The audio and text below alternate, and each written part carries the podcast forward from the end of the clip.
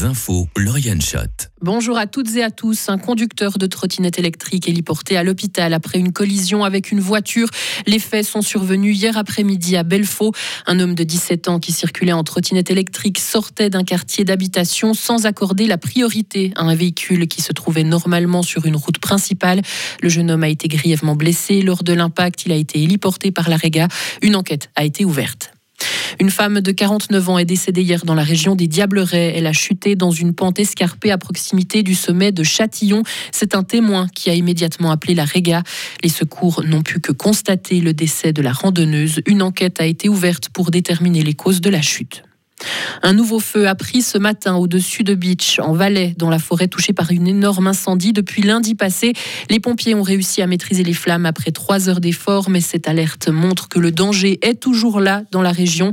Actuellement, les températures du terrain sont toujours très élevées selon les autorités, entre 200 et 300 degrés, des conditions idéales pour que les flammes reprennent.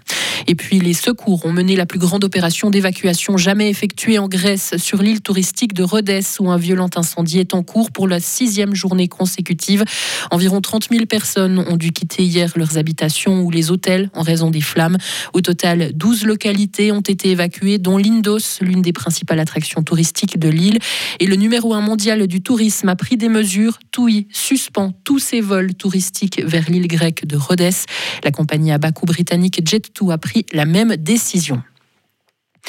11 personnes sont décédées, quatre autres blessées hier matin dans l'incendie criminel d'un bar du nord du Mexique. Selon plusieurs sources, un homme aurait jeté un objet enflammé dans l'établissement dont il venait d'être expulsé pour avoir manqué de respect à des femmes.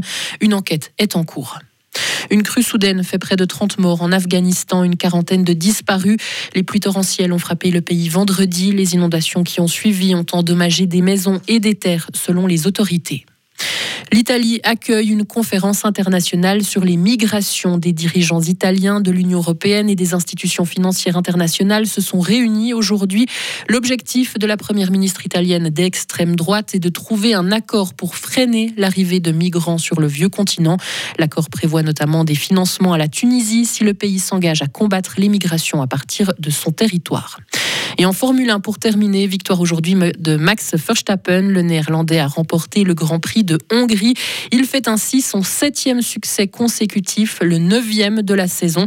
Le leader du championnat du monde de F1 et pilote pour Red Bull a devancé de plus de 30 secondes le Britannique Lando Norris. Retrouvez toute l'info sur frappe et frappe.ch.